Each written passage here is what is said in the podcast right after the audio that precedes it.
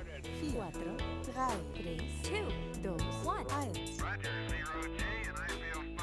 Herzlich willkommen bei einer neuen Ausgabe von D18 Foto Podcast. Mein Name ist Dennis Etienne und heute geht's auf die große Reise. Wir machen uns auf den Weg über den Teich nach Amerika und reisen zusammen mit der Autorin Tamina Florentine Zuch mit dem Zug äh, sozusagen durch Amerika, und zwar mit dem Güterzug. 6000 Meilen in sechs Wochen als illegale Co-Pilotin quasi eines Zuges, der durch Amerika fährt und ganz, ganz viele Stationen zwischendurch, ganz viele Menschen, ganz viele Geschichten, ganz viele Bilder, die da eingefangen worden sind. Die Kollegin ist äh, Autorin und Fotografin gleichzeitig. Es lohnt sich also, ihr zu lauschen. Bevor wir das tun, müssen wir noch einmal ganz kurz uns artig bedanken bei den Menschen, die uns helfen, dass D18-Foto hier weiterhin funktioniert und weiter auf Sendung ist. Das sind die netten Menschen von Jimdo. Jimdo ist ein Internet-Baukasten-Provider, der einen dabei hilft, seine Seite Seiten so zu bauen, dass man sie auch bauen kann, wenn man nicht weiß, wie man sie baut. Das heißt, es ist auch für Leute wie mich ganz einfach, ähm, im Prinzip eine Internetpräsenz herzustellen. Das gibt die Möglichkeit, einfach intuitiv Pakete hin und her zu schieben, dass es am Ende so ist, wie meine eigene Seite aussehen soll. Ähm, vom Blog bis zum Webshop bis zum Fotoportfolio alles möglich. Und wenn ihr Lust habt, euch das Ganze mal anzugucken und zu sehen, wie es funktioniert und ob das was für euch ist, dann geht einfach auf jimdo.de slash d18. Da könnt ihr noch mal ein bisschen Geld sparen beim Einkaufen, wenn ihr den, das Paket haben wollt. Der Pro-Account startet bei 5 Euro und mit meinem äh, Code kriegt ihr noch mal ein bisschen Rabatt. Wenn das was für euch ist, schaut da vorbei und ich würde mich freuen, wenn ihr den Kollegen von Jimdo mal erzählt, dass ihr von mir kommt. So, das sei es erstmal gewesen mit der Werbung. Jetzt gehen wir direkt weiter in das Buch, um das es heute gehen soll. Supertramp mit dem Güterzug durch Amerika. Ich würde sagen, wir rufen mal an. Hallo. Hallo, schön, dass du da bist und immer noch da bist nach all den technischen Testereien, die wir gemacht haben. Wir sind schon live auf dem Kanal. Ich stelle dich oh. nochmal artig vor. Tamina Florentine Zuch und ab sofort ab hier und weil Tamina mit A. Am Tamina, ach, widersprich mir bitte. haben wir vereinbart. Sehr gut. genau, ich habe gesagt, widersprich mir und es tut sie sofort. Sie hat natürlich recht, der eigene Name ist wichtig und sie heißt Tamina. Bindestrich genau. Florentine Zuch. So, und dann einigen wir uns auf Tamina und dann ist der ganze Rest weg. Aber zum Thema Zuch muss ich natürlich als Hamburger noch was sagen, denn äh, das, das ist ja, du bist ja mit demselbigen durch Amerika gefahren. Ja, das ist leider so, dass dieser Name, ich weiß auch nicht, ich habe auch mal eine Geschichte über Zugreisen in Indien gemacht und da wollte so ein lustiges deutsches Magazin auch tatsächlich den Titel Zug auf dem Zug oder sowas machen. Und dann dachte ich, ey, geht gar nicht. Das ist halt leider so, dass das zufällig passt. Aber eigentlich ähm, habe ich jetzt so direkt äh, Vorfahren technisch nichts damit zu tun. Also du bist nicht ein Kind der Deutschen Bahn, willst du damit sagen? Nee, nee, leider nicht. nee, aber es gefällt mir ganz gut. Es ist tatsächlich mein liebstes Transportmittel. Also vielleicht ist es auch ähm, vorbestimmt. Siehst du wohl. Aber wir machen keine Wortwitze über Namen, da bin ich da der Letzte, der Danke. das darf. Aber ähm, da, da, muss ich mich einfach zurückhalten. Das ist aus, aus äh, leidiger Erfahrung machen wir das ganz gesittet. So, aber nun Schluss des Vorgeplänkels, weil ähm, ich bin unfassbar beeindruckt, das habe ich dir vorhin schon gesagt, von deinem Buch, weil es hat mich sehr angesprochen, als der Verlag sagte, Mensch, wie wär's denn mit, mit, mit der Kollegin, die hat doch ein total tolles Buch gemacht und ist Fotografin und reist viel und ähm, 6000 Meilen durch in sechs Wochen von New York nach San Francisco auf den Rücken von Güterzügen illegalerweise und so geritten. Das klang so spannend, da das Buch willst du unbedingt lesen und war wirklich hin und weg, bin tief eingestiegen in deine Reise und mochte gar nicht mehr aufhören und bin froh, dass ich dich jetzt hier äh, auf den Kanal gekriegt habe. Ja, das ist wirklich klasse. Schön, danke. Ja, super. Bevor wir einsteigen, wa warum macht man das? Abgesehen davon, dass es coole Bücher gibt, aber das muss man ja freiwillig tun. Wie, wie ist das passiert? Ach, von den Hobos hatte ich so, ich meine, das kennt man ja aus Büchern und aus Musik. Das ist, kommt, ist ja ganz häufig kommt das vor. Das ist ja ein ganz großer Teil der amerikanischen Kultur, würde ich mal sagen. Und das ist natürlich auch einmalig in den USA.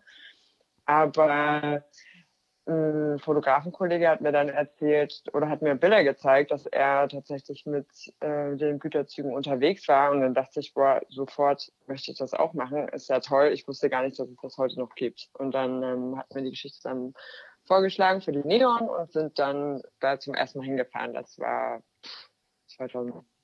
13 oder so, glaube ich. Und dann ähm, ja, das war natürlich ein super Einstieg, vor allem weil wir halt, also wir waren zu zweit, was ähm, ganz gut war für den Anfang, weil man sich ja doch an ein paar Sachen gewöhnen muss und es ist ja nicht ganz ungefährlich und es ist immer gut, jemand dabei zu haben, der sich, der das schon mal gemacht hat, der sich da ein bisschen auskennt und weiß, worauf man achten muss. Aber trotzdem hatte ich nicht das Gefühl, dass es äh, irgendwie damit auserzählt ist oder dass ich das, ähm, dass das für mich eine abgeschlossene Geschichte ist und sich für mich das jetzt so angefühlt hat, wie, okay, jetzt weiß ich, worum es geht und ich verstehe, was dahinter steckt und so. Und deswegen wollte ich ähm, das auf jeden Fall nochmal machen, aber allein, hm. damit das alles nochmal ein bisschen ähm, neutraler wirkt oder ein bisschen, ja, einfach so knallhart, dann wenn schon, denn schon. Ne? Hm. Also ich meine, es ist natürlich klar, solche Ideen habe hab ich viele. Jeden Abend, wenn ich nicht schlafen kann, erzähle ich mir eine Geschichte von irgendwelchen Reisen, die ich mal machen müsste. So. Aber das dann wirklich ja. auch zu tun, ist halt ein Riesenschritt. Ich meine, da hat man ja nicht irgendwie unfassbar Schiss zu sagen, okay, ich fahre jetzt aber mal los und spreche auf den Güterzug, mal gucken, wie das, wie das funktioniert. Das ist ja auch ein anderes Land und da wartet irgendwo so der, der, der Sheriff an der Ecke und man springt auf einen riesengroßen fahrenden Zug. Das sind ja alles echt gefährliche Nummern, die du da gemacht hast. Ja, also ich rede jetzt mal von der letzten Reise, wo da auch das Buch, ähm, wo das Buch entstanden ist, die, da hatte ich, natürlich hatte ich das Schiss. Ich meine, da, dass man da von der Polizei erwischt wird, so das ist noch das Allergeringste, aber eigentlich das, ich meine, das ist ähm, echt gefährlich, da mitzufahren. Und ich meine, man lebt auf der Straße, man schläft auf der Straße, man hängt mit Leuten ab, die auf der Straße leben, die sind halt also unfassbar barmherzige Menschen natürlich, aber viele zumindest, aber es sind halt auch immer ein paar schwarze Schafe dabei, wie überall und da weiß man nie, wie man begegnet und wenn man dann 24 Stunden schutzlos ähm, quasi der Stadt ausgesetzt ist, dann ist das natürlich nochmal ein Zacken schärfer, wenn man alleine ist und nicht zu zweit, weil dann ist man ja viel einfacher Opfer. Mhm. Und ich hatte schon, also als ich, ich meine zum Thema Machen, ich finde das immer, wenn ich, wenn ich mir irgendwas vornehme oder wenn ich eine Idee habe und denke, das ist gut, dann und das dann schon so plane im Kopf, da muss da schon sehr viel passieren, dass ich das dann nicht mache. Und ich hatte halt wahnsinnigen Respekt davor, weil das ist so, ich meine, das ist halt, das Schwierigste ist immer so der erste Schritt. Und wenn man dann, keine Ahnung, als ich dann meinen Rucksack auf hatte, meine Sachen verstaut hatte und dann auf dem Weg zum Flughafen war, dann war es so, okay, ähm, jetzt geht's los. Ähm, und ich mache mir fast in die Hose. Aber ja, und dann gibt es halt immer wieder erstes Mal, das erste Mal dann auf der Straße schlafen, das erste Mal wieder auf dem Güterzug und so. Und das ist dann halt immer, das dauert halt eine Weile. Also ich, ich habe mir schon vorher gedacht, okay, die ersten zwei Wochen, die werden hammerhart werden, einfach um mich wieder daran zu gewöhnen, ans dreckig sein, ans draußen schlafen, ans jeden Tag neue Leute kennenlernen und sowas.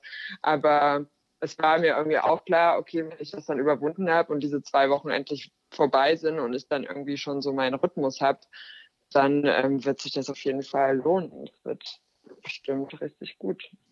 Und das war ja dann auch so. Vielleicht so zu, zu, hm? zur Einordnung, also das heißt im Prinzip, du hast gesagt, ich alleine, ich ähm, gehe einfach los in New York und, und suche mir Leute, die mir erzählen, sie hätten sowas schon mal gemacht oder wissen, wie das geht, hängt sich irgendwie mit dran, mit Leuten auf der Straße leben und dann reist du halt so los. Wo hast du dann angefangen? Wo hast du im Welt diese Menschen gefunden? Also ich war auch schon ein paar Mal in New York, hätte es aber nicht gewusst, wo ich anfangen muss, Leute zu suchen, die mir erzählen, wie ich eine Reise durch Amerika mit dem Güterzug mache. Wie geht das? Wo fängt man an? ja, also es ist visuell schon mal gut zu erkennen, wer, ähm, wer Obdachlose sind, wer Hobos sind, wer Dirty Kids sind. Also es gibt halt verschiedene Kategorien unter den Obdachlosen, würde ich mal sagen, in den USA. Ähm, und es gibt diese Kultur von jungen Leuten, die einfach ähm, nach der Schule sagen, okay, kein Bock zu studieren oder kein Geld zu studieren mhm. oder keine Lust in den geregelten Alltag und den gleichen Job zu machen wie die Eltern, ähm, brechen aus und sagen, ich, ich gucke mir erstmal mein Land an und die fahren dann von Stadt zu Stadt, meistens halt mit den Greyhound-Bussen oder die Trampen und ähm, leben halt auf der Straße und gucken sich einfach so ein bisschen um und lernen was fürs Leben. Und dann gibt es aber natürlich ähm, die Hobos, das sind halt haben sehr viel Respekt unter allen Obdachlosen und die sind halt meistens schon ihr ganzes Leben unterwegs und sind ganz viel unterwegs gewesen, haben schon sehr viel gesehen, kennen halt die Kniffs und Tricks und sind aber eigentlich ähm, nie länger als ein paar Tage in einer Stadt. Also die mhm. ziehen dann schon immer weiter, das ist so eine der Regeln. Und dann gibt's äh, natürlich leider die ganz ähm, normalen Obdachlosen, die es wie es überall gibt mhm. und die bewegen sich dann nicht mehr so viel. Ja, und dann ähm, kann man halt allein schon dadurch, dass die, die noch unterwegs sind, die haben meistens feste Schuhe und einen Rucksack anstelle von irgendwie Schlappen und einen Einkaufswagen oder Plastiktüten. Ja. Und dann kann man schon mal sehen, okay, ihr seid auf jeden Fall ähm, auf der Durchreise und euch, vielleicht passt das ja mit uns. Und dann gibt's halt so, dann fragt man sich halt rum, okay, wo hängen die Obdachlosen rum, wo hängen die Hobos rum, wo hängen die mhm. Dirty Kids rum und dann weiß man eigentlich dann, ich meine, wenn die Locals, die wissen ja, wo in ihrer Stadt so die Straßen sind. Und ja. dann geht man dann dahin und guckt, wer einem sympathisch ist und setzt sich dazu. Wie haben die so reagiert? Hallo, ich bin irgendwie aus Deutschland und habe einen Rucksack und möchte mal durch das Land reisen und nimmst mich mit. Oder, wie reagieren die denn da? Ist ja total schräg, oder? Ähm, ich glaube nicht, dass das so schräg ist. Ich meine, die meisten Leute, die, die freuen sich, wenn man, wenn man nett ist und sich dazusetzt und allein schon das Dazusetzen. Ich meine, du setzt dich dann halt auf die Straße oder auf den Gehweg, je nachdem, wo die gerade sitzen, zeigt ihnen halt schon, okay, ich respektiere das, wie du lebst und ähm, ich bleib nicht neben dir stehen und rede mit dir von oben herab, sondern ich setze mich wirklich zu dir. Das ist halt schon mal so, so eine Geste, glaube ich, wo man dann auch schnell, ja, wo man auch nicht Dankbarkeit gezeigt wird, aber wo, was halt dann, wo die merken, dass man, okay, ich werde hier respektiert, das ist ja ein Level. Und dann setzt man sich dazu und ich meine, ich gucke dann halt erstmal und frage die Leute, wie lange sie unterwegs sind und ähm, wie lange sie schon in New York sind in dem Fall und ob sie, ob sie vorhaben, den nämlich weiterzuziehen oder man fragt halt einfach, keine Ahnung, wie man sich halt kennenlernt, so Smalltalk halt. Ja. Und irgendwann mal, wenn ich denke, okay, das sind, die sind vielleicht ganz gut, dann fragt man, sagt man, was man selber vorhat. Ich meine, die meisten fanden das super, super cool, dass ich da aus Deutschland extra dahin komme, um dann wieder in Güterzügen zu fahren. So.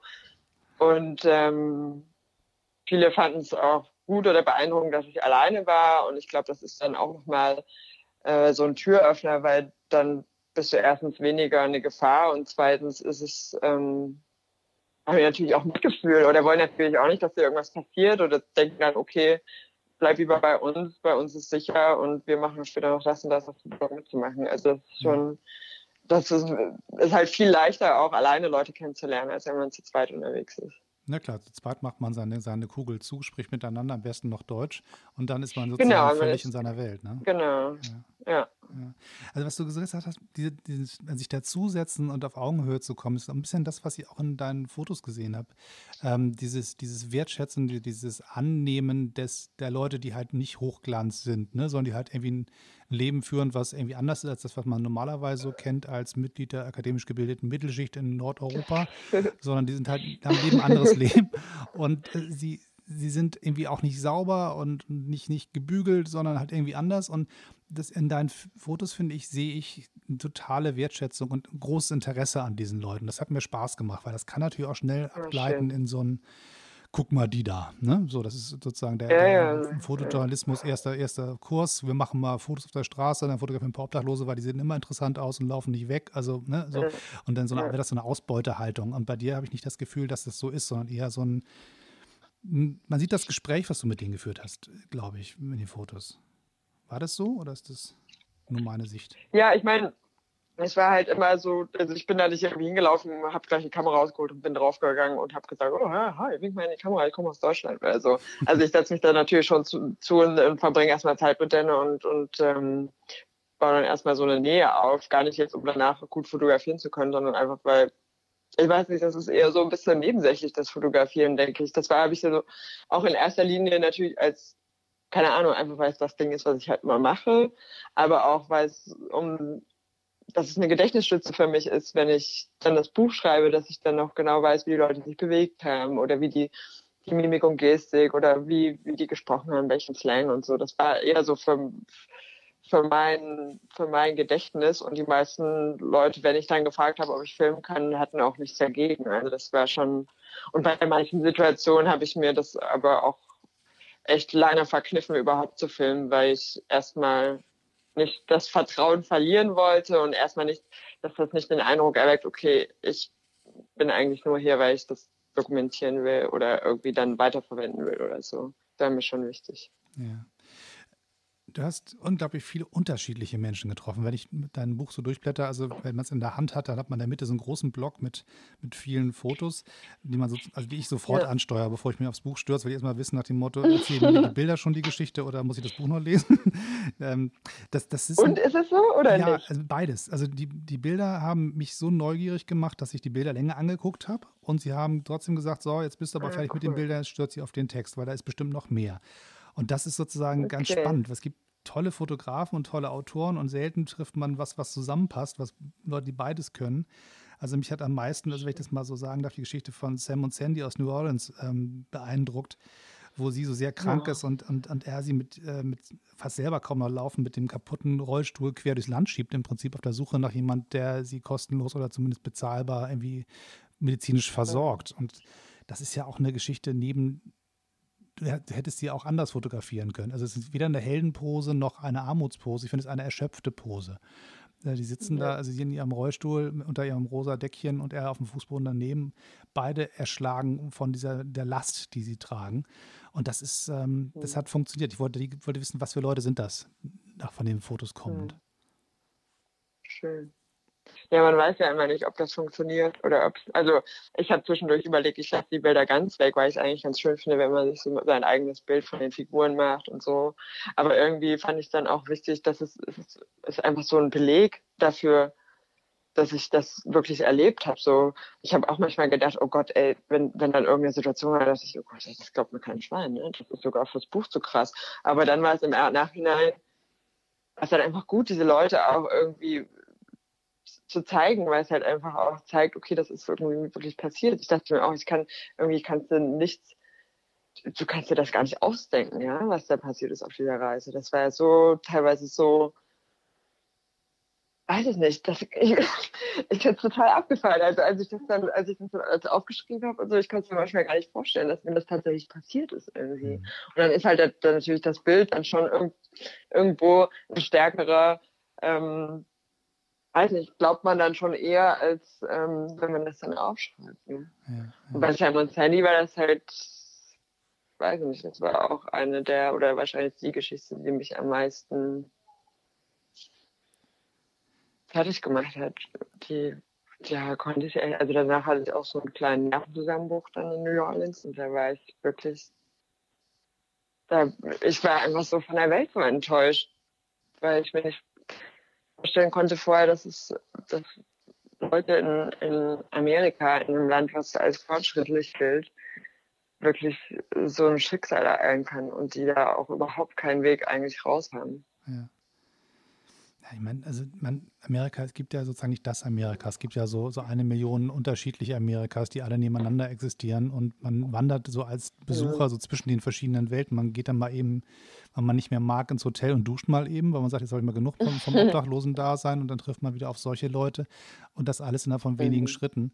Ähm, das war der Punkt, der mich im Buch wirklich festgehakt hat, wo du dann auch ähm, sehr deutlich zeigst in deinem Buch, wie du äh, die Emotionen der Leute, die die da erleben, auch aufnimmst. Und ich glaube, das sieht man in den Fotos auch. Also du hast dich quasi, zumindest ist das meine Deutung, widersprich mir, wenn das äh, anders ist, aber selber sehr angreifbar gemacht und emotional, weil du halt gesagt hast, ich will mitfühlen, wie die sind, ich will nicht nur gucken. Also so Fly on the Wall mäßig fand ich das nicht. Du warst schon irgendwie mittendrin in meiner Beobachtung. Oder hast du dich da doch irgendwie ja. professionell zurückgehalten? Irgendwie? Nee, das ist, äh, ich weiß nicht, ich habe jetzt mittlerweile auch Geschichten fotografiert, wo ich das von Anfang an mir so vorgenommen habe es klappt halt nicht so gut, aber es ist halt schon, aber da habe ich mir halt von vornherein auch gesagt, okay, ich lasse mich voll drauf ein.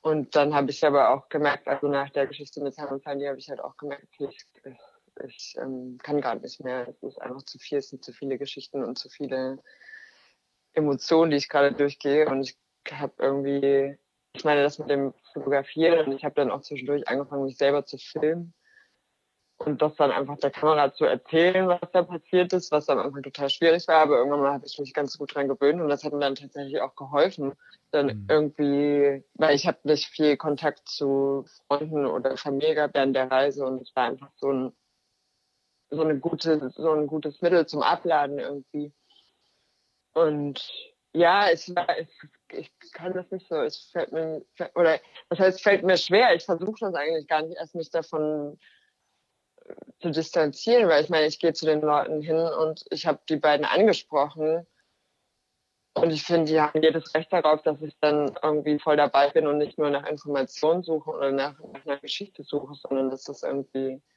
ernst zu nehmen ist, dass sie mir, da, mir das anvertrauen. Das ist natürlich so ein bisschen das Risiko der, der Künstlerin im Vergleich vielleicht zum, zum, zum Journalisten oder Journalistin, die dann sozusagen nur zum Berichten da ist und dann wieder nach Hause fährt, sondern sich dann emotional darauf einlässt und dann kommen halt auch nicht Pressefotos raus, sondern ähm, irgendwas anderes. Also ich kann das vielleicht gar nicht so genau beschreiben, aber ist das Einzige, was mir sozusagen als Vergleich einfällt, ähm, ist, ähm, sind so die Arbeiten von Walker Evans, ne? Let Us Now Praise Famous Men, also wo sie quasi auch in der, in, im mhm. Süden Amerikas rumgereist sind, mitten in der, der großen Depression mhm. und versucht haben, die Leute zu porträtieren, einfach damit die in, in, Washington wissen, was da so los ist, damit die Gelder in, irgendwie freigegeben werden für die, die ähm, Aufbauhilfe. Mhm. Und ähm, das sind sehr, sehr gestellte, sehr würdevolle Porträts, wo auch arme, sehr, sehr arme Leute sich sehr würdevoll gezeigt haben, also ein sehr organisiertes Fotoshooting ja. quasi. Und bei dir ist es ja, ja doch irgendwie noch ein Stück näher dran. Obwohl das auch sicherlich die Geschichten derjenigen sind, die auch Walker Evans spannend gefunden hätte. Schön, schön, dass du, dass du das so siehst. Das ist ähm, mir sehr wichtig. Und ich kann es, glaube ich, nicht so gut wenn man die Bilder selber gemacht hat, dann ist das natürlich immer was anderes. Oder für mich ist es halt dann echt schwer einzuschätzen, ob das jetzt rüberkommt, die Geschichte, oder ob es nur, ob ich mir das dann nur so, so denke dabei.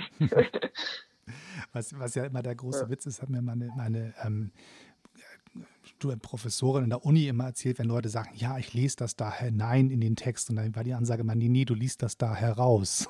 so, ja, genau. Das, man kann nichts reinlesen ja, in einen Text, man holt da was raus, was für sich wichtig ist oder für den Einzelnen ja, wichtig ist. Also ja, das stimmt. von daher kann das sein, dass andere Leute drauf gucken und sagen, oh, ein bisschen unterbelichtet oder so, ja klar, du sitzt halt mitten in äh, abends in New Orleans und es regnet, ja. So, wo will das, wo das Licht herkommt? An, anblitzen die Leute oder was? ja, genau. Lass uns einmal einen, einen ganz, ganz kurzen äh, Ausflug machen in die Welt, die, die mich immer nur so semi interessiert, aber da wir einen Fotopodcast sind, reden wir mal kurz drüber. Äh, Kameras, ja. Technik, was hast du dabei gehabt?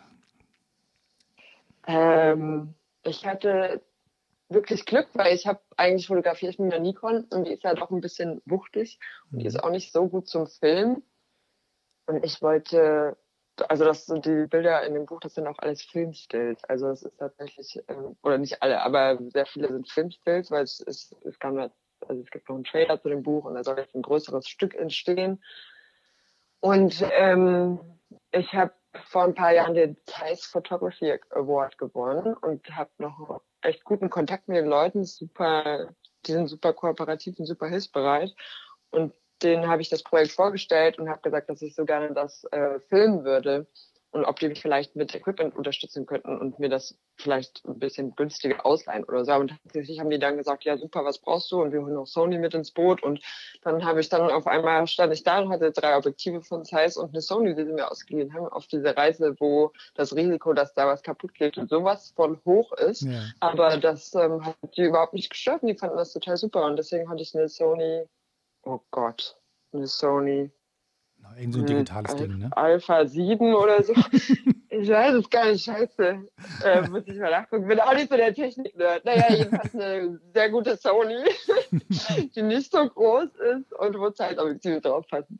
Ja, und die kann 4K filmen, falls ähm, das irgendwas hilft. Aber ich muss das nochmal nachgucken. Ich sagte das dann nochmal später. Ja, ich habe dir schon, schon, bevor wir ja. losgelegt haben, gesagt, ich würde mit dir gerne in so zwei Minuten über Fotokameras reden und dann reden wir über das Fotografieren. Weil das, ja. das, das, das, spannende Equipment bist ja du im Zweifel, beziehungsweise der Fotograf, die Fotografin sind die Personen, die viel wichtiger sind als das Objektiv, was man draufschraubt. Ähm, ja, das hofft man so. Ne? Ja, das, also, als, als ne? Professioneller hofft man natürlich auch, dass die breite Masse das denkt. Ja, man, man sagt es ja auch immer, ne? Es ist ja ganz wichtig, dass man das sagt, damit das alle auch wissen, dass man selber der Mensch ist, der das Bild gemacht hat und nicht ja, die genau. Kamera. Hört, hört bloß gut hin, genau. Herr euch sagt.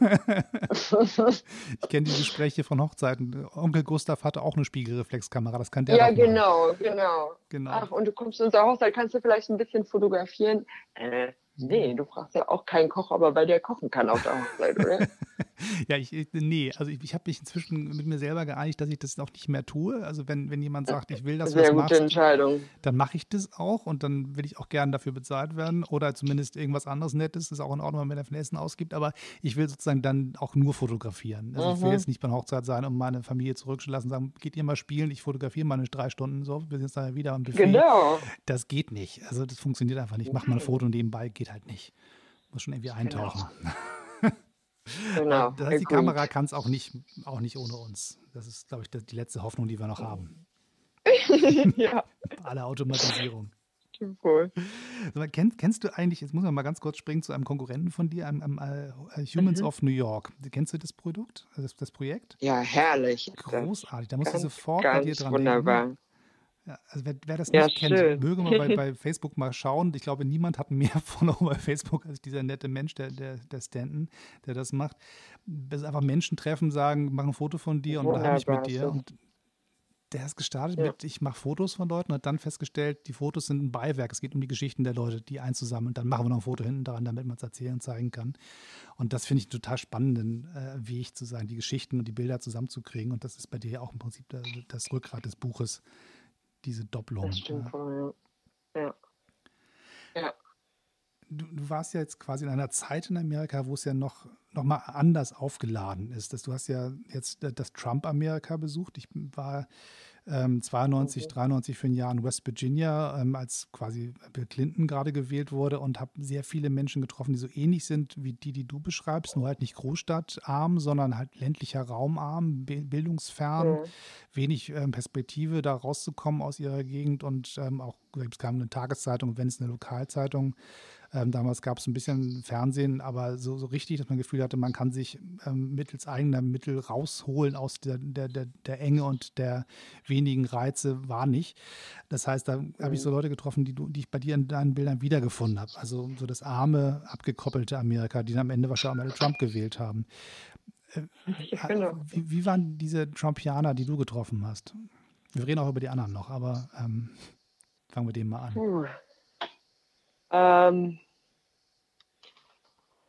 die, die Trump-Supporter waren und es kam früher oder später, kommt das Thema halt auf, weil es ist tatsächlich bei allen auch sehr präsent. Ähm, gerade wenn Leute aus dem Ausland kommen, die wollen ja natürlich auch wissen, was wir darüber denken und so. Und die, die Trump-Supporter waren, da, das waren auch tatsächlich Leute, mit denen ich echt wenig Zeit verbracht habe und ähm, die auch nicht so offen waren. Und ich meine, klar, es gab Leute, die offensichtlich gegen Trump waren, ihn aber trotzdem gewählt haben, entweder weil sie dachten, er wäre besser oder weil sie dachten, es gibt keine Alternative. Ähm, dann, ja, und dann gab es halt auch Leute, die ganz offen dahinter standen, aber nicht wirklich, wie soll man das sagen? Naja, es war halt, es ist halt so ein ganz zwiegespaltenes Ding. Und manche sagen, okay, es gibt positive Seiten an ihnen, es gibt negative Seiten an ihnen. Manche sind voll dahinter und sagen, ja, die scheiß Mexikaner, die sollen sich sowieso hier verpissen. Das kann ja wohl nicht sein, dass sie unser Land überschwemmen und unsere Steuern, keine Steuern zahlen und nichts. Da, da gibt es halt sehr viele von, aber mit denen habe ich mich dann halt nicht länger auseinandergesetzt. Und dann gab es aber auch zum Beispiel, einer hat mich mitgenommen, dann haben wir noch seinen Sohn mitgenommen und dann habe ich seinen Sohn gefragt, was er, was er in der Schule, bla bla und was ist mit Trump und wie die das so unterrichten in der Schule. Und dann hat er halt sehr lange sich ähm, geziert, irgendwas dazu zu sagen und sein Vater war aber total unterstützend und meinte, doch, komm, nimm dir die Zeit und, und erzähl uns da was dazu. Und er hat halt ähm, also versucht mit eigenen Worten, aber auch mehr oder weniger kopierte Sätze oder einfach nachgesprochene Sätze zu dem Thema gesagt, wo er dann aber schlussendlich darauf kam, dass er auch Trump wählen würde und ähm, dass er das ganz gut findet, was er macht. Und das ist dann halt für mich dann irgendwie schwierig, weil ich fand, das, das war eine total nette Familie und es war super angenehm, mit ihr mitgenommen zu werden. Aber es war halt so, ah, ich weiß nicht, ich bin da nicht, ich kann da nicht so wenn jemand da nicht so komplett dahinter ist, sondern nur so ein bisschen schwammig davon erzählt, dann finde ich das dann immer schwierig. Dann denke ich mir, okay, überlegt ihr euch überhaupt irgendwas? Warum geht ihr denn? Also, dann muss man doch irgendwie, das ist so wichtig, da muss man sich doch informieren und nicht irgendwie nur Leuten nachsprechen, was, was die gesagt haben. Ja. Aber es ist, ich habe immer wieder den schüttel da so im Kopf und denke, das kann doch nicht wahr sein und so, aber all das gehört halt auch zu Amerika dazu. Ne? Es ist halt irgendwie auch nicht nur New York und, und San Francisco, sondern auch das ganze Stück dazwischen. Und äh, viele ja. Europäer nehmen sich gar nicht die Zeit, die Leute kennenzulernen. Und, und ähm, so eine Reise, wie du sie gemacht hast, im Zweifelsfall sitzt du halt mehrere Stunden auf dem Güterzug oder an der Straßenecke mit Leuten und, und nimmst dir die Zeit. Da, da wird man natürlich anders auch mal. Man, kannst du diese Leute verstehen, dass, dass die so drauf sind? Oder sagst du nur, ihr seid alle bekloppt? Ich kann die schon auf eine Art verstehen. Ich meine, das ist halt, ähm, die Medien in Amerika finde ich ziemlich ähm, krass und auch beeinflussend. Und es ist auch tatsächlich so, dass sich die meisten nicht mehr über ernstzunehmende ähm, Nachrichtenressourcen ähm, scheren, sondern sich wirklich die meisten über Social Media, über das Weltgeschehen informieren. Und das weiß man ja mittlerweile, dass das schon eher einseitig ist, immer die Berichterstattung, die man dann auf seine Timeline bekommt. Mhm. Und das, ähm, das beeinflusst einen natürlich sehr. Und wenn man dann nur negative Nachrichten über Mexikaner hört oder nur so, dann kann, kann ich mir auch vorstellen, dass man irgendwann mal denkt, okay, vielleicht, boah, vielleicht ähm, bringt er jetzt echt Veränderungen und ähm, hilft mir dazu. Ich meine, okay, es ist natürlich immer leichter, andere Leute für ja, das eigene Unglück irgendwie verantwortlich zu machen. Und wenn dann einer ähm, dir erzählt, hey, du kannst gar nichts dafür, dass es dir hier so scheiße geht, sondern das liegt, ähm, um das mal vereinfacht zu sagen, sondern das liegt irgendwie ähm, an den Mexikanern, die hier keine mhm. Steuern zahlen, ähm, dann ist es natürlich viel bequemer, das dann zu glauben und zu sagen, okay, ähm, ihr macht mir hier das Leben schwer, obwohl das hier mein Land ist. Ähm, da will ich mal dafür, dass da was geändert wird dran. Und dann ist es, ähm, ja, ich meine, in vielerlei Hinsicht verstehe ich die Amerikaner auch überhaupt nicht. Also auch, dass diese, sehr viele haben halt so einen ganz krassen Stolz, wo ich mir also so einen Nationalstolz, mhm. wo ich hm. mir, mir denke, woher kommt das? Woher nimmt ihr das? Woher, ich meine, mit so einer Geschichte und so einem, weiß ich nicht, so einer Vielseitigkeit, wie kann man da so, wie kann man da so rassistisch denken? Mhm. Na, die Frage ist halt, was, was ist Patriotismus und was ist Nationalismus? Da gibt es ja so eine harte Grenze dazwischen äh, wo man sagt, ja. äh, nach dem Motto, ich, ich, der, der, Patriot findet sein Land klasse und der Nationalist findet die anderen Länder scheiße. Ne? Also das ist ja so ein bisschen so die äh, harte Grenze ja. dazwischen. Aber ich finde, wenn man so durch Amerika fährt, ich verstehe schon, dass die ihr Land richtig großartig finden. Also es ist, es wirkt halt unglaublich. Ja, du, es ist auch total herrlich. Und, ne? Also diese große Freiheit quasi, die du ja auch mit deiner Reise quasi auch mitgesucht hast, auf den Zug aufzuspringen und sagen, jetzt mal los hier, das, äh, ja. das, das gibt es ja auch nicht mehr. Das macht man ja auch nicht in Dänemark. Ne? Also, ja. Nee, das ist schon so. Also ich kann es, ja, ich verstehe, es ist ein Wahnsinnsland. Also es ist, es ist so unfassbar vielseitig und so landschaftlich, so wunderschön und auch, also so viele schöne Menschen. Ich habe ja unfassbar nette Leute kennengelernt, aber es ist schon so ein,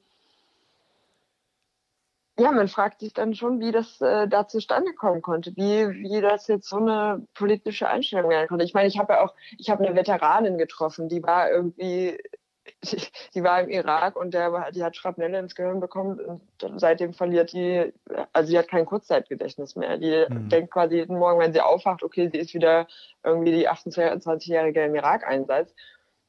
Und die hat mich mitgenommen, ein Stück total verrückt, die Frau. Die ist so ganz schlimm Auto gefahren mhm. und hat nebenbei gegessen und hat die ganze Zeit erzählt und, und, hin und her und die fährt halt von Stadt zu Stadt zu Casino, Casino und ähm, gibt ihr gibt ihr Geld ähm, dafür aus und freut sich dann jeden Abend darauf, wenn sie am nächsten Morgen aufwacht, um zu wissen, wie viel Geld sie noch hat, weil das weiß ja nicht mehr. Ja. Und dann und dann kommt auf einmal im Radio irgendwas ähm, Trumps Beschluss über über Afghanistan und dann frage ich sie, ja, was hältst du denn von Trump? Weil ich meine, das ist ja schon eine spannende Person, um, um da mal nachzufragen. Und sie meinte, ja, ich, ich wünschte, die, die Leute würden mich nicht immer daran erinnern, dass er jetzt Präsident ist, weil es ist irgendwie besser, das nicht zu wissen. Und dann denkt man dann sich auch, ja, krass. Ja. Irgendwie, und dann gibt es aber wiederum Leute, dann habe ich Mitchell getroffen, der ist obdachlos in Malibu Beach und campt irgendwie in dem Kirchenhof in seinem Zelt. Und mit dem bin ich den Strand lang gelaufen und auf einmal sagt er mir, ja, Amerika sei das schönste Land der Welt, das Beste der Welt, er will nie irgendwo anders hin. Und ähm, die haben das stärkste Militär und tralala. Und ähm, er könnte sich ja nie vorstellen, woanders zu leben und vor allem nicht in Afrika. Und dann war ich so, oh ja, warum denn nicht? Und dann meinte er, ja, das sind ja, das seien ja alles Kannibal Kannibalen da und die würden sich ja gegenseitig aufessen, mhm. weil die nicht strukturiert sind. Die brauchen mehr Militär und die brauchen die Kirche, die müssen alle missioniert werden. Und dann dachte ich so, ja, weiß ich nicht, ob, ob wer, wer hat ihm denn das in den Kopf gesetzt? Und dann hat er doch tatsächlich gesagt, ja, stell dir doch mal vor, du kommst nach Hause und dein Nachbar frisst gerade alle deine Verwandten auf in deiner Strohhütte. Und ich sitze so da und denke, fuck, meint er das jetzt echt ernst? Ja. Ich meine, dann bist du da und weißt nicht, ob du jetzt lachen oder heulen sollst. Ich meine, irgendwie ist es witzig, ne? Ich meine, der hat halt immer noch die Vorstellung, okay, die leben da alle unterm Busch und haben irgendwie Knochen in den Haaren ja. und, und fressen sich dann gegenseitig auf, weil sie keinen Bock haben, Viehzucht zu machen oder was. Ich meine, wie kann man nur mit, mit heutigen Möglichkeiten, dass du dich irgendwie im Internet informierst. Du hast ja alle Möglichkeiten der Welt, um, um zu erfahren, wie es auf, in anderen Teilen der Welt aussieht. Wie kann man da noch so was denken? Und ich meine, dann wundert es mich nicht mehr, dass der Trump wählt, ganz ehrlich. Ja, ja. Ja, das ist das Spannende an diesem Land, dass man wirklich zwischen dem Nobelpreisträger und so einem, wie du die beschreibst, alle da hat und, und ganz viele davon. Und nichts ist irgendwie so ein bisschen lala, sondern alles ist irgendwie da sehr stark so oder so, also sehr polarisiertes Land. Es gibt viele Extreme und wenig Zwischentöne. Und wenn ja, es sie gibt, dann entdeckt man sie selten. Also, aber das, das ist halt echt spannend. Also ich, ich würde gerne, also zum einen würde ich gerne mit dir einen Amerika-Podcast machen. zum anderen würde ich einmal, einmal gerne kurz nochmal auf deine Reiseroute zurückkommen. Vielleicht springen wir die einfach mal ja. durch, damit man so ein bisschen ähm, mitreisen kann, wenn man diesen Podcast jetzt hört und dein Buch noch nicht kennt. Wir starten mal okay. in New York und versuchen mal so die vielleicht fünf, sechs wichtigsten Stationen mal durchzuspringen. Wir fangen mal in New York an. Was hat dich da am meisten beeindruckt? In New York, oh Gott, das war ein absolut fürchterlicher Start. Das war, also New York und New Orleans sind ja so für Obdachlose die schlimmsten Städte, würde ich mal behaupten, also zumindest die, die ich erlebt habe und was ich so gehört habe. Und ich bin halt losgezogen und hatte so die Hoffnung, cool, heute Nacht oder morgen Nacht spätestens ähm, sitze ich auf einem Güterzug und verlasse hier jubelnd die Stadt und ähm, das wird eine super Reise und alles wird tutti. Und das äh, war natürlich nicht so es war halt so, dass ich dann irgendwie die ganze Nacht damit verbracht habe, ähm, Leute zu suchen und von einem Betrunkenen zum nächsten mich gehangelt habe und alle sich irgendwie bis 12 Uhr dann so krass weggeschossen haben, dass ähm, ich auch gar keinen Bock mehr hatte, mit irgendjemandem da loszuziehen. Und das hatte auch tatsächlich niemand vor. Ja. Und dann hatte ich halt, ähm, ja, meine erste Nacht auf der Straße in New York habe ich dann mit Brian verbracht.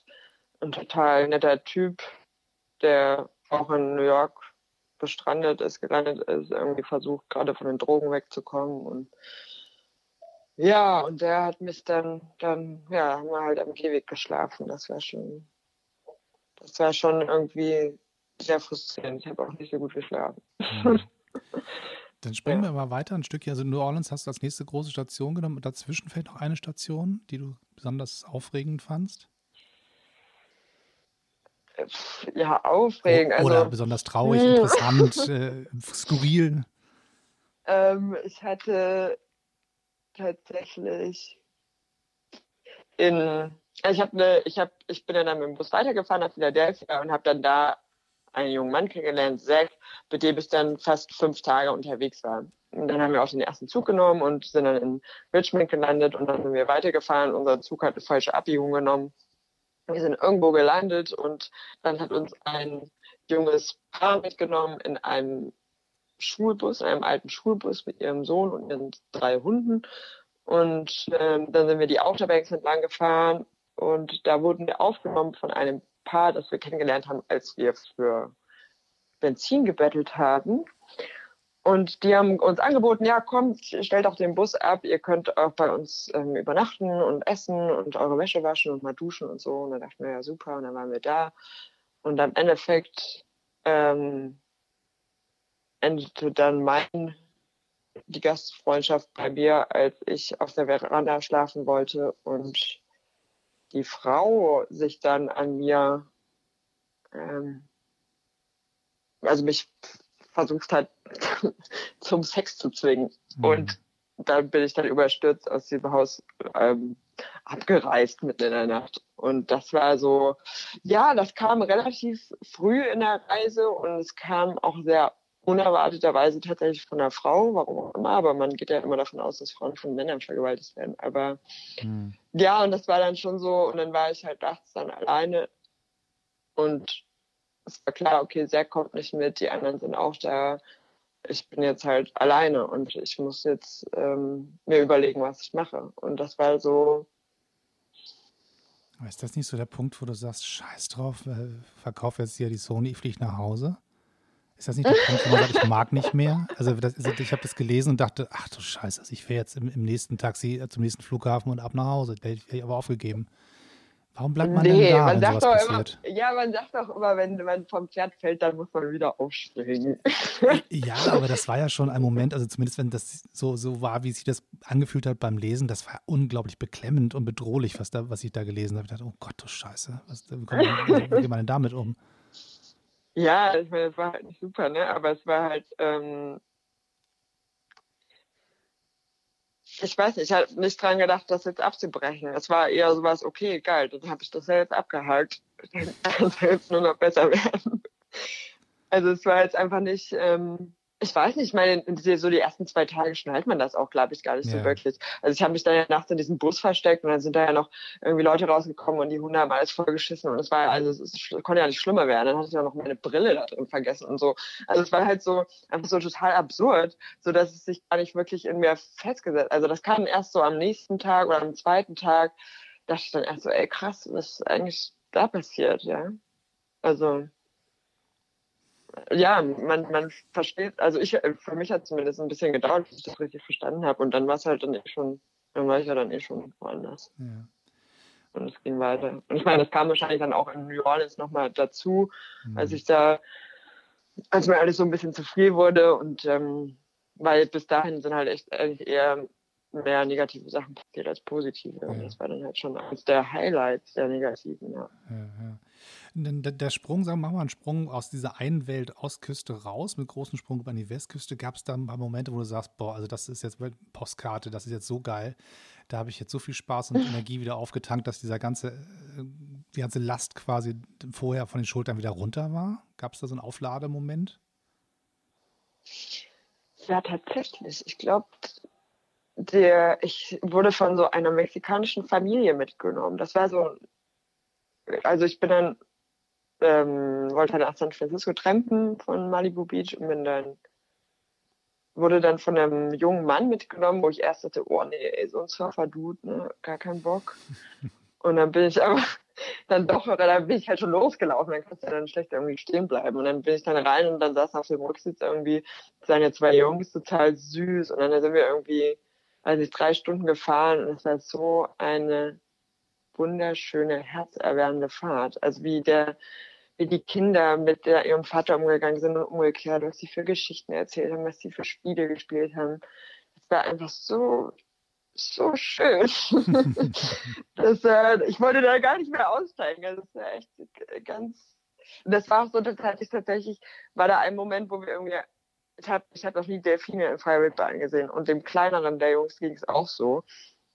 Und wir fuhren da so lang und dann erzählte der Vater eine Delfingeschichte und dann, dann meinte ich so, ah ja, ich habe ja noch nie Delfine in Wirklichkeit gesehen. Und dann guckt er nur so zur Seite, so ganz ruhig und entspannt und dachte, ach, guck mal da. Und dann war halt links von uns war, war das Meer und dann sah man da halt so Delfine auftauchen, mhm. aber wieder. Und dann hat er das Auto geparkt und hat dann den kleinen Jungen aufs, aufs Dach gesetzt, der andere saß irgendwie auf seinen Schultern und dann also haben die halt, habe ich dann noch meinen Fernglas rausgeholt und haben die halt nach Delfinen gesucht. Das war so ein schönes Bild. Und dann habe ich noch kurz überlegt, ja, mache ich da jetzt ein Foto von? Das ist ja wunderschön. Und dann dachte ich, nee, ey, das ist jetzt einfach für mich. Das muss ich jetzt einfach, das ist einfach mein Moment. Ich mache das jetzt nicht irgendwie, ich möchte einfach gar kein Bild jetzt machen.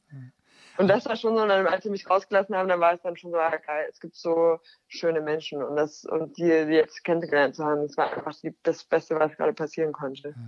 Aber auch das ist ja Amerika. Ich habe das auch erlebt, als ich damals drüben war. Da war alles ganz furchtbar. Gastfamilie ätzend, musste weg, klappte nicht. Agentur war, konnte nicht helfen und so. Und dachte jetzt aber, die Welt bricht zusammen. Und auf einmal tauchen zwei nette ältere Herrschaften auf, die sagen, du, wir haben gehört, wie es dir geht, willst du nicht zu uns ziehen? Ähm, oh. Und dann, dann, ziehst du da ein und die sagen, ähm, wir haben hier schon den, den slowakischen Austauschschüler geangelt, der war auch irgendwie unglücklich. also solche herzerwärmenden Geschichten hast du dann auch in Amerika. Das will in Deutschland wahrscheinlich gar keiner machen, weil alle denken, sie machen sie strafbar oder alle finden das komisch, wenn man angequatscht wird oder irgendwas. Aber nee, das weiß ich. Nee, ich nee, glaube nicht. Also ich glaube Amerika, ja, das ist schon cool, aber es, nee, das gibt es überall. Es gibt überall so nette Menschen und wenn wir es am wenigsten erwarten, da kommen die dann einfach aus dem Nichts und und dann du dir echt, meine Güte, wie konnte das passieren? Nee, das ist nicht nur in Amerika so, da würde ich dir nicht widersprechen. Na gut. es gibt auch in England. Nee, aber das ist ja schön. Also, ja, es gibt überall. Also ehrlich, auch in Deutschland. Ich bin auch schon ein paar Mal durch Deutschland getrennt. Und was man da für nette Erlebnisse und Begegnungen hat oder so. Aber wahrscheinlich ist man in seinem eigenen Heimatland, da ist man halt nicht so oft unterwegs oder ist halt anders unterwegs. Ja. Und deswegen begegnet man denen halt nicht. Aber das gibt's schon, das gibt's echt. Ich würde einfach mal jetzt behaupten, das gibt's echt überall. Das ist gut. ich finde, man, ja. man, soll ja auch sich nicht den Pessimismus nicht, nicht, nicht, nicht äh, erlauben, sondern dann sagen, nee, nee, nee, nee, nee, nee, das geht auch gut hier. das ja. Sehr, sehr schön. Aber du hast gerade einen Satz gesagt, gesagt den, den ich ganz zurückkommen möchte. Du fandest die Situation so schön, dass du kein Foto gemacht hast. Und das ist natürlich für Fotografen wie uns beide irgendwie ein bisschen, ein bisschen schräg. Ne? Ich habe eine ganze Folge oh. drüber gemacht, nach dem Motto Fotografiere ohne Kamera und dachte, als ich diesen Titel auf meinem Notizbuch geschrieben oh. habe, dachte, das halten die für, ja, mich halt für bekloppt. Machst einen Fotopodcast und sagst, mach mal ohne Kamera. Aber das ist ja das eigentlich Spannende, die, die Erlebnisse, die man sammelt, ne? zwischen den, zwischen den ja. Auslösern, die man da so macht und die Kamera in meinem Koffer zu lassen, dann kommt, das gucke ich mir jetzt einfach hier an, das ist so hübsch. Das äh, mhm. ist dann so. Ne? Oder lauf durch deine Stadt und entdecke die Sachen und guck sie dir genau an, als würdest du fotografieren. Also nimm die Sachen so intensiv wahr, wie eine Kamera es täte, aber halt ohne dieses Glas vorm mhm. Gesicht. Ja, wo ich das tatsächlich bei der, also bei der Amerika-Reise war es eigentlich so eine der wenigen Reisen, wo es so war, dass ich die Kamera ähm, nicht als Ausrede genommen habe oder als, als ähm, Alibi, um jetzt da zu sein. Hm. Also ich habe es ja total oft bei Geschichten, dass ich irgendwie, ich, ich habe als ähm, meine Abschlussarbeit war eine Geschichte über Familien von Gastarbeitern in ihren Heimatländern. Also war ich in Serbien, in Moldawien und Rumänien und habe da drei Familien in ihrem alltäglichen Leben begleitet, um zu zeigen, wie das halt ist, wenn ein Familienmitglied fehlt. Und da war es halt so, dass ich auch denen nur erklären konnte, warum ich jetzt zwei Wochen mit denen hier wohne und lebe und die in, bei, dabei Fotografie, wie sie ihre, weiß nicht, ihre Wäsche aufhängen und ihre Kühe melken oder ihr, weiß nicht, am Handy hocken da konnte ich nur damit rechtfertigen, dass ich halt Fotografin bin und dass ähm, das halt die Geschichte ist. Und das deswegen bin ich jetzt bei denen, weil ich das fotografieren will. Ja. Und hier in Amerika war es halt eher andersrum, dass ich halt da sein wollte und dann erst, ja, also dann halt die Kamera halt rausholen musste, weil ich ähm, ja, das halt auch dokumentieren wollte. Ne? Also mhm. es war halt schon, es ist halt irgendwie doch was anderes gewesen, ja. Ja, ja. Super, super, super spannend. Also gerade mit und ohne Kamera, es ist ja durchaus man, der, der Blick für die Gegend, die Dinge, die andere nicht entdecken. Ich glaube, das ist so ein bisschen die Gabe der, der Zunft der Fotografinnen und Fotografen, ähm, Sachen, wo Leute vorbeilaufen, äh, einzusammeln, ob mit Linse oder ohne. Das ist, glaube ich, ähm, die Tagebücher, die man nicht aufschreibt, sondern im Kopf hat, sind noch irgendwie angereichert durch, durch Bildmaterial. Ja, das stimmt, ja. Das ist auf jeden Fall sehr hilfreich. Du, ich, ich danke dir ganz, ganz herzlich für die Zeit, die du äh, mir und unseren Zuhörern hier geschenkt hast. Und äh, würde einmal alle nochmal aufrufen wollen, zu gucken, was du so alles machst. Die Verlinkung zum Buch findet man in den Show Notes, dass man dann direkt draufklicken kann, sich nicht durchs Netz hangeln muss. Aber falls man doch möchte und bei Supertramp lossurft, dann landet ihr meistens bei der Band und nicht da, wo ihr hin wollt. Also ja, sorry for that. Ja. Aber gut, also als blinde Passagierin mit dem Güterzug durch das Herz Amerikas, diese Unterzeile hilft beim Suchen. Ja, die ist halt ewig lang. Es reicht auch, wenn man Supertramp und Zug schreibt, dann kommt man auf jeden Fall schon Sehr mal drauf. Also man, das Internet hilft und wer, wer dann sozusagen Hilfe braucht, dem helfen wir mit dem direkten Link auch zu deinen Social Media Kanälen. Genau. Wie findet man dich da, wenn man dir ein bisschen auf die Pelle rücken möchte und schauen möchte, was die nächsten Projekte so sind? Ähm, also was öffentlich ist, ist ähm, mein Instagram-Account. Da heiße ich Tamina Florentine ohne Bindestrich und Tamina mit A am Ende. Ja, ich Und, ähm, und es gibt aber tatsächlich einen Instagram-Account nur von dieser Amerika-Reise, wo ich das Videomaterial so in, in kurzen Episoden ein bisschen ähm, zusammenfasse. Und der heißt Home Along the Tracks. Das ist der Instagram-Account dazu. Cool, auch das verlinken wir schön in den Show Notes, damit da jeder nicht mit, keiner mitschreiben muss, sondern nur klicken muss. Die Menschen schreiben ja nicht mehr. Das ist ja super für die Ich- heutige Zeit, ja. Ich freue mich, dass, dass du noch schreibst und dass, dass du so ein schönes Buch abgeliefert hast. Hast du schon ein das nächste geplant oder ist das doch alles ganz geheim oder kommt das irgendwann mal? Oder gar nicht mehr? Ah, ich habe ich hab so zwei Ideen. Ich bin ja schon ein bisschen auf den Geschmack gekommen, muss ich sagen. Ja. Also hätte ich ja nie gedacht, das hat mir so viel Spaß gemacht. Das ist echt, ähm, kann ich mir echt vorstellen, nochmal zu machen. Und ich habe so zwei Sachen, die ich machen könnte, aber die sind noch so, ah, ich möchte jetzt noch nicht so sagen, weil es noch nicht so konkret ist, sondern wird dann was ganz anderes und dann denken die Leute, oh, was hast du denn da erzählt? Also, Okay, dann behalten wir das Geheimnis für äh, uns. Genau. Und, und, und, und hoffen, dass wir dich sozusagen, wenn du das nächste Mal auf dem Radar auftauchst, dass wir dich dann wieder fragen dürfen, dass du berichtest, was du dann noch so erlebt hast. Ja, Das das wäre super. würde mich sehr, sehr, sehr freuen. So, dann bleibt mir eigentlich nur all den netten Menschen, die da draußen sind, ähm, jetzt einmal kurz die Musik einzuspielen, den Jingle, damit ich sagen kann, dass ich mich bedanke bei allen. So, Moment, warte, Musik kommt, läuft, hörst du wahrscheinlich nicht. Herzlich, äh, vielen Dank, dass ihr dabei wart. Bis zum nächsten Mal. Abonniert den Kanal, teilt ihn mit allen euren Freunden und Verwandten und immer nicht vergessen, äh, weiterknipsen und so. Ihr wisst schon, wie das geht.